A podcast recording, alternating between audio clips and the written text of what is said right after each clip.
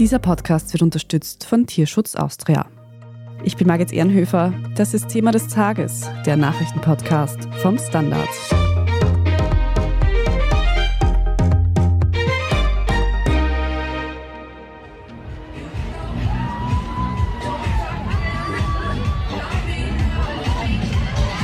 300.000 Menschen ziehen am Samstag über die Wiener Ringstraße, um für die Gleichberechtigung von Menschen der LGBTIQ-Community einzustehen. Mit Flaggen, Schildern, schrillen Outfits und lauter Musik feiern die TeilnehmerInnen der Regenbogenparade eine Riesenparty. Was sie allerdings nicht wissen, eine Stunde vor Beginn der Parade nimmt die Polizei drei Männer fest, die angeblich einen islamistischen Anschlag auf die Pride geplant hatten.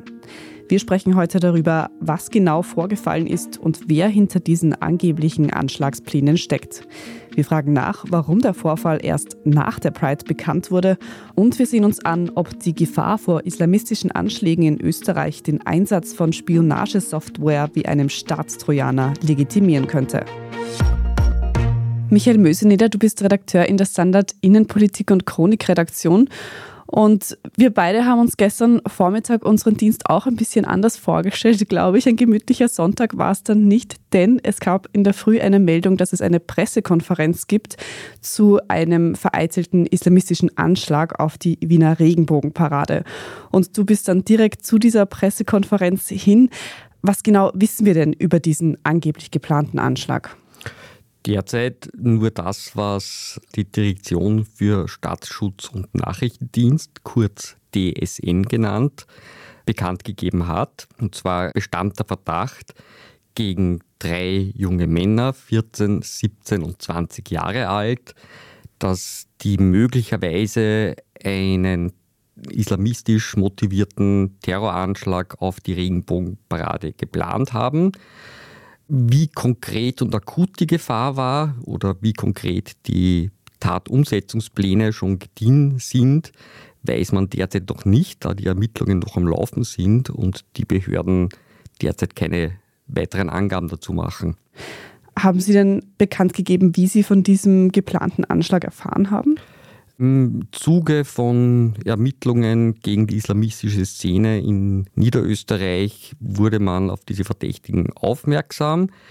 Der 17-Jährige war bereits zuvor in den Fokus der Aufmerksamkeit der DSN gerückt, da schon einmal gegen ihn wegen terroristischer Umtriebe oder einer Verdachtslage terroristischer Umtriebe ermittelt wurde. Dieses Verfahren wurde aber eingestellt. Und wie genau wurde dieser Anschlag oder dieser mögliche Anschlag dann tatsächlich verhindert? Durch die Festnahme der zunächst drei Verdächtigen in Niederösterreich und Wien. Der 14-Jährige wurde in Wien festgenommen, der 17-Jährige und sein Bruder, der 20-Jährige in Niederösterreich. Die Festnahmen stattgefunden haben direkt am Tag der Pride, oder? Ganz richtig, etwa rund eine Stunde vor Beginn der Parade wurden die Verdächtigen festgenommen und ihre Wohnorte durchsucht. Also wir haben neben den sichergestellten Waffen auch umfangreiche Datenträger sichergestellt, Mobiltelefone, Computer und dergleichen.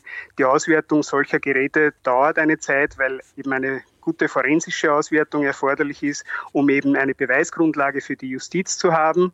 Das heißt, Hier auch Omar Hachabi Pirchner, der Leiter der Direktion für Sicherheit und Nachrichtendienst, zu hören. Demnach werden die Ermittlungen also noch einige Zeit andauern. Jetzt hat ja die Parade am Samstag stattgefunden und eben auch diese Festnahmen, die du gerade beschrieben hast.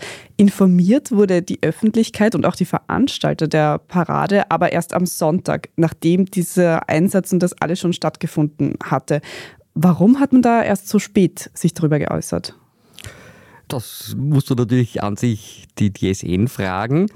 Die Argumentation war, dass alle drei Verdächtigen bereits im Vorfeld sehr engmaschig beobachtet und kontrolliert wurden und es daher keine akute Gefahr für die Veranstaltung gegeben habe. Natürlich könnte man darüber diskutieren, ob man eine derartige Veranstaltung absagt bei einer Verdachtslage. Die DSN oder das, in weiterer Folge das Innenministerium waren offensichtlich zuversichtlich genug, dass es keine Komplizen gibt und waren der Meinung, eine Veranstaltung, wo, wie man ex post ja weiß, 300.000 Menschen teilnehmen, so kurzfristig ab zu sagen, würde den Zielen der möglichen Terroristen oder mutmaßlichen Terroristen eher dienen. Deshalb hat man sich offensichtlich dazu entschlossen, das erst am Sonntag bekannt zu geben. Ich kann mir vorstellen, dass von diesen 300.000 TeilnehmerInnen sich vielleicht manche ein bisschen überrumpelt gefühlt haben, am Sonntag dann davon zu erfahren, dass es da eventuell einen Anschlag hätte geben können auf der Veranstaltung, auf der ich gewesen bin. Was meinst du, sollten Menschen über so etwas vielleicht früher informiert werden auch? Da gibt es meiner Meinung nach zwei grundsätzlich unterschiedliche Denkschulen. Die eine ist ja, die Menschen haben das Recht, frei zu entscheiden, ob sie so eine Veranstaltung besuchen wollen oder nicht.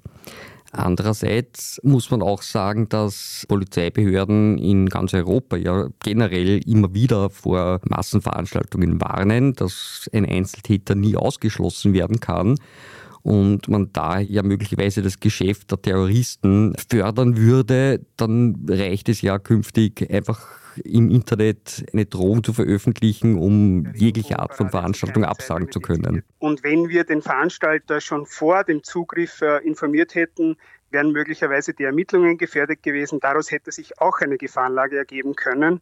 Von Ermittlerseite hat da also einiges dafür gesprochen, diesen möglichen Anschlag vorerst geheim zu halten. Michael, du hast vorhin schon gesagt, es waren drei Verdächtige, die festgenommen wurden, relativ jung, 14, 17 und 20 Jahre. Was wissen wir denn über diese drei Männer oder Jugendlichen? Also wir wissen, dass alle drei österreichische Staatsbürger sind, die beiden älteren, wie gesagt, Brüder sind. Wurzeln haben sie der 14-Jährige nach Tschetschenien, die beiden älteren nach Bosnien. Die älteren wohnten eben in Niederösterreich, während der 14-Jährige in Wien lebhaft war. Sie sollen sich im Umfeld eines St. Pölten, aber als radikalen Predigers bekannten Person bewegt haben, aber nicht direkt bei diesem, sondern sozusagen im weiteren Umfeld. Was ich mich da frage, so junge Burschen, Männer, sie haben die österreichische Staatsbürgerschaft, sind also wahrscheinlich in Österreich großteils aufgewachsen. Wie passiert denn das, dass sich so junge Menschen in Österreich islamistisch radikalisieren? Das kann unterschiedliche Gründe haben aus meiner Erfahrung als Gerichtsreporter, der ja schon mehrere Terrorprozesse oder Prozesse wegen Terrorismusverdachts verfolgt hat, kann ich sagen, ich habe natürlich schon den Eindruck, dass bei den meisten Angeklagten oder eben auch Verdächtigen eine sehr giftige Mischung ist aus generell Pubertät, möglicherweise schulische oder berufliche Erfolglosigkeit, Arbeitslosigkeit und dann kommen Versprechen, wenn du an uns glaubst, dann bist du wer, dann hast du Macht und dann kannst du dich auch zum Teil rächen an denen, die dir das alles angetan haben. Muss ich immer im Einzelfall anschauen, aber diese Grundgemengelage ist halt problematisch. Rattenfänger haben da dadurch ein recht leichtes Spiel. Kann man das irgendwie einschätzen oder vielleicht sogar in konkrete Zahlen fassen, wie viele Personen es in Österreich gibt, die hier Gefährder sein könnten? Laut Angaben der DSN schwankt das immer, aber es ist ein mittlerer zweistelliger Bereich. Also etwa 50 Personen werden vom Staatsschutz als sogenannte Hochrisikogefährder geführt. Das sind die, die wirklich in der Beobachtung stehen. Wir sind gleich zurück. Als ein Kleiner war ich immer in der Badwanne, bis ich groß war. Und plötzlich schwimme ich in der kalten Donau und die Leute haben Angst vor mir. Aber zum Glück nicht alle. Ein paar haben mich geredet, weil sie gewusst haben. Er ist ein scharfer Zahn, aber ein guter Sö. Sie hörten Hans Krankel als Krokodil Bobby. Wir geben Tieren eine Stimme. Tierschutz Austria. Mehr auf tierschutz-austria.at.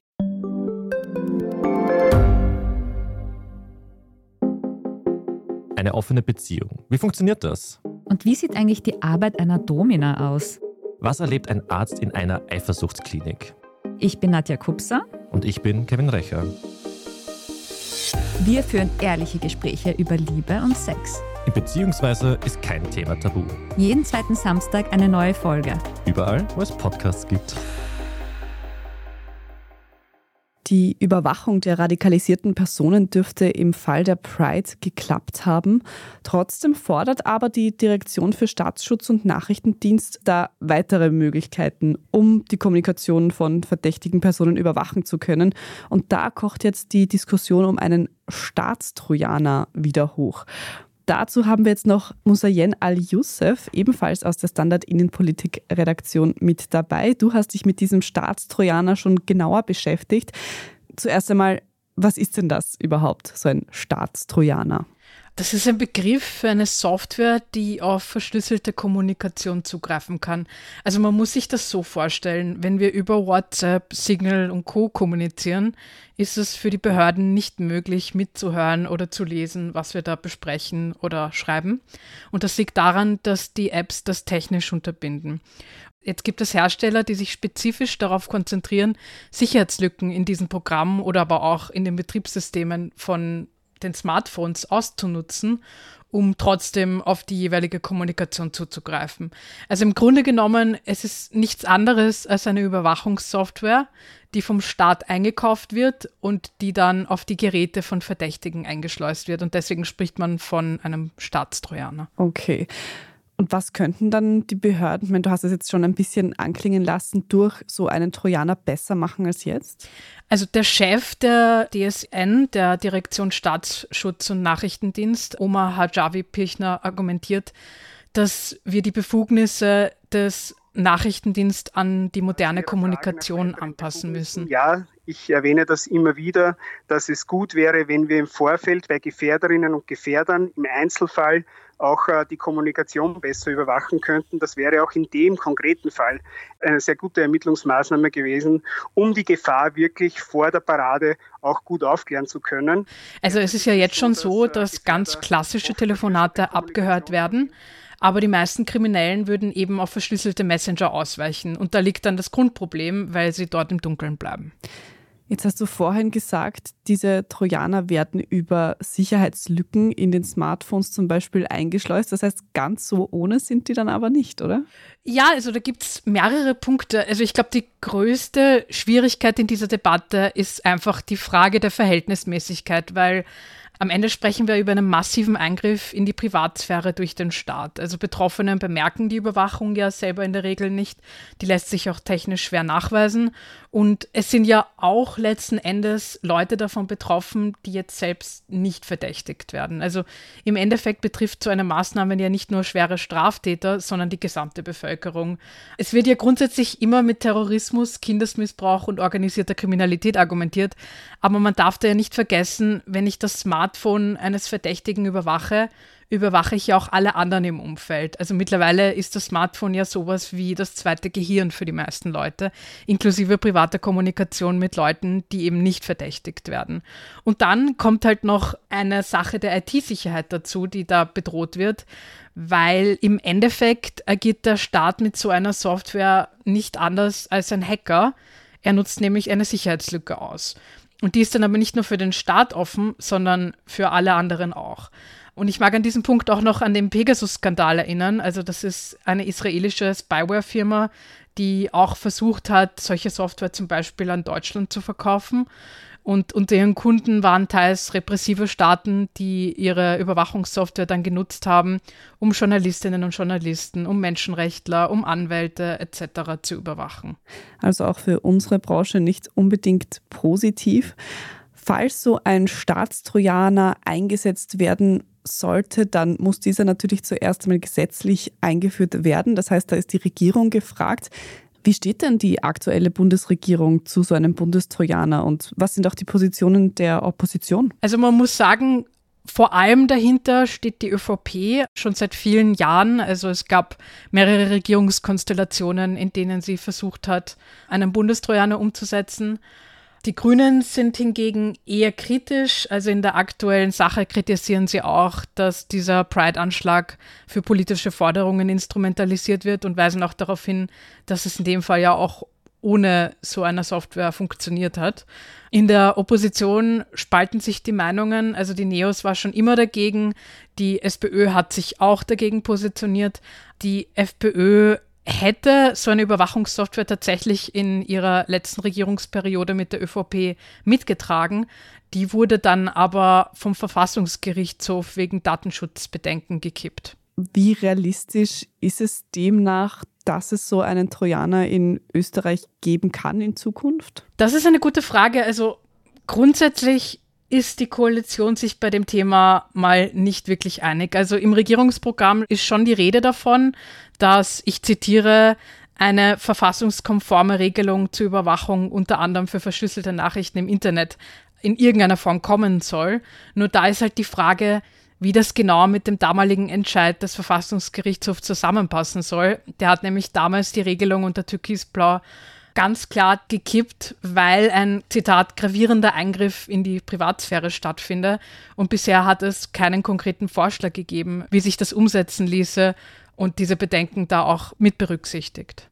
Also selbst wenn man sich in der Politik einig wäre, weiß man derzeit nicht, wie das tatsächlich dann ausschauen könnte. Ja, genau. Also im Endeffekt hat es bis jetzt keinen Vorschlag gegeben und ich persönlich kann mir auch keinen vorstellen derzeit, zumindest wenn man sich auch internationale Beispiele anschaut, wie solche Staatstrojaner umgesetzt wurden, der nicht gegen die Entscheidung des Verfassungsgerichtshofs verstößt. Mhm. Also kurzfristig dürfte es dann jedenfalls nichts passieren. Vielen Dank dir einmal für diesen Exkurs zum Staatstrojaner, Musayen Al-Youssef. Danke dir. Michael, kommen wir nochmal zum aktuellen Fall der Pride zurück. Wie geht es denn hier jetzt weiter? Was passiert zum Beispiel mit den festgenommenen Jugendlichen? Die sind zunächst in die Justizanstalt St. Pölten eingeliefert worden und am Sonntag, am späteren Nachmittag, dem Haftrichter vorgeführt worden, der über die von der Staatsanwaltschaft beantragte Verhängung der Untersuchungshaft entscheiden musste. Dieser Richter hat aufgrund von Tatbegehungsgefahr die U-Haft über den 14- und den 17-Jährigen verhängt. Der 20-Jährige wurde dagegen nicht rechtskräftig wieder freigelassen da der Haft- und Rechtsschutzrichter keinen dringenden Tatverdacht gesehen hat. Das könnte man auch so interpretieren, der hat einfach das Pech gehabt, dass er der Bruder des 17-Jährigen ist. Jetzt ist der Juni noch nicht vorbei, der Pride Month. Es gibt vielleicht viele Menschen, die noch auf andere Paraden gehen möchten oder generell im Sommer auch auf Großveranstaltungen wie Konzerte und Festivals. Was würdest du abschließend sagen, muss man sich aktuell vor Anschlägen fürchten? Ich würde mich überhaupt nie vor Anschlägen fürchten, ehrlich gesagt. Da passieren kann immer was, aber es ist eigentlich egal. Wenn man jetzt denkt an die Love Parade in Deutschland, wo Menschen zu Tode getrampelt worden sind, einfach weil aus eher nicht im Grund eine Massenpanik entstanden ist. Natürlich ist es immer gefährlich, bei der Großveranstaltung zu sein, aber der Terrorismus macht mir jetzt nicht besonders Angst. Und wie du es vorhin schon angesprochen hast, sich im Alltag einzuschränken und der Angst vor Terrorismus nachzugeben. Das ist schon der erste Gewinn für solche Extremisten. Wir werden sehen, was die Ermittlungen im Fall der Vienna Pride noch für Erkenntnisse bringen werden. Vielen Dank dir schon mal für diese Einschätzungen heute dazu, Michael Mösenieder. Ich bedanke mich für die Einladung. Danke. Und wir sprechen jetzt in unserer Meldungsübersicht gleich noch über die neuesten Entwicklungen im Zusammenhang mit dem Schiffsunglück vor der griechischen Küste. Wenn Ihnen diese Folge von Thema des Tages aber bisher schon gefallen hat, dann lassen Sie uns das gerne mit einer guten Bewertung oder einem netten Kommentar wissen. Und wenn Sie keine weitere Folge mehr verpassen möchten, dann abonnieren Sie diesen Podcast am besten gleich dort, wo Sie Ihre Podcasts eben am liebsten hören. Wir sind gleich zurück. Früher war mein Leben ein echter Zirkus. Wenn ich nicht gespurt hab, hat's was gesetzt. Und dann ab in einen kleinen Käfig. So wäre ich alt geworden, wenn's mich nicht befreit hätten. Jetzt bin ich zum ersten Mal mein eigener Chef und egal was ich mache, keiner schimpft mit mir. Sie hörten Herbert Prohaska als Zirkusaffe Bubi. Wir geben Tieren eine Stimme. Tierschutz Austria. Mehr auf tierschutz-austria.at.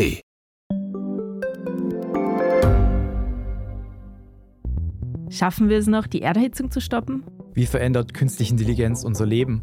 Wie werden wir in einer heißeren Welt leben, arbeiten, urlauben? Und wann fahren Autos autonom? Ich bin Alicia Prager. Und ich bin Florian Koch. Um solche und viele weitere Fragen geht es im Podcast Edition Zukunft und Edition Zukunft Klimafragen. Wir sprechen mit Expertinnen und Experten und diskutieren Lösungen für die Welt von morgen. Jeden Freitag gibt es eine neue Folge.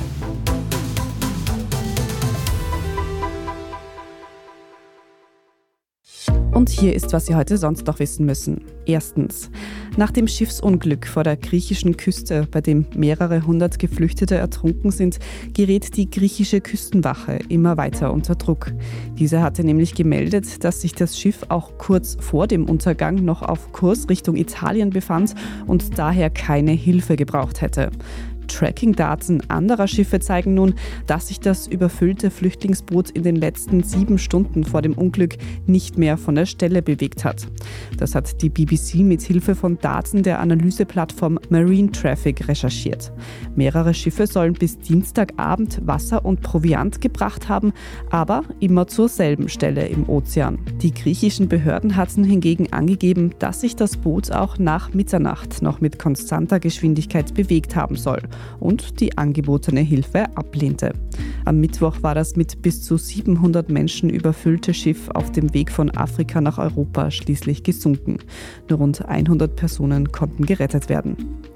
Zweitens, in Österreich starten heute Montag gleich neun verschiedene Volksbegehren. Das sind so viele auf einmal wie bisher noch nie. Darunter gibt es etwa ein Begehren, das die Live-Übertragung von Untersuchungsausschüssen fordert.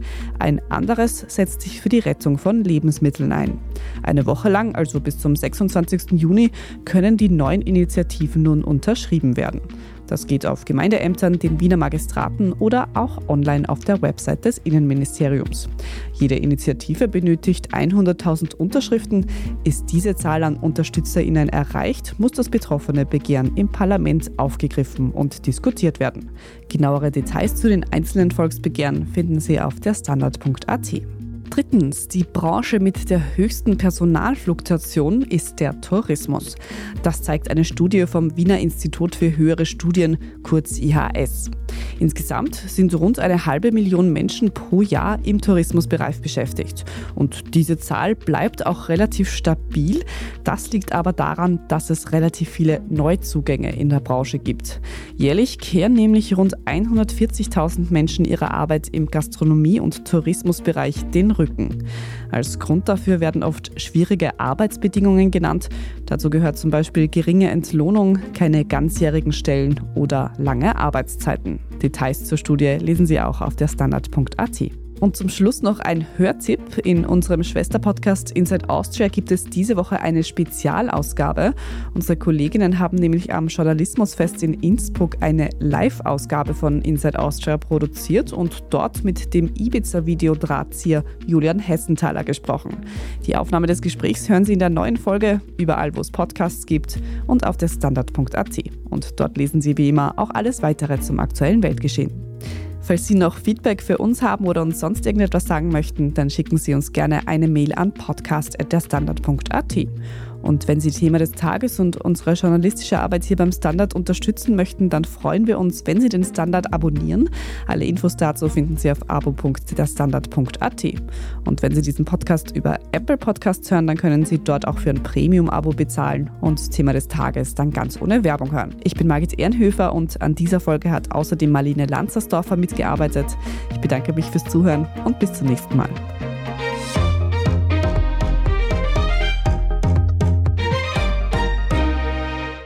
Am Anfang, da war ich der Star von der Familie, geliebt von allen. Und dann kommt auf einmal der kleine Neuzugang. Und sie sagen, ich bin zu gefährlich. Ciao, Papa, und fall nicht. Und jetzt kann ich nur hoffen, dass mir wer zu sich holt, der versteht, dass ich eigentlich ein Teamplayer bin.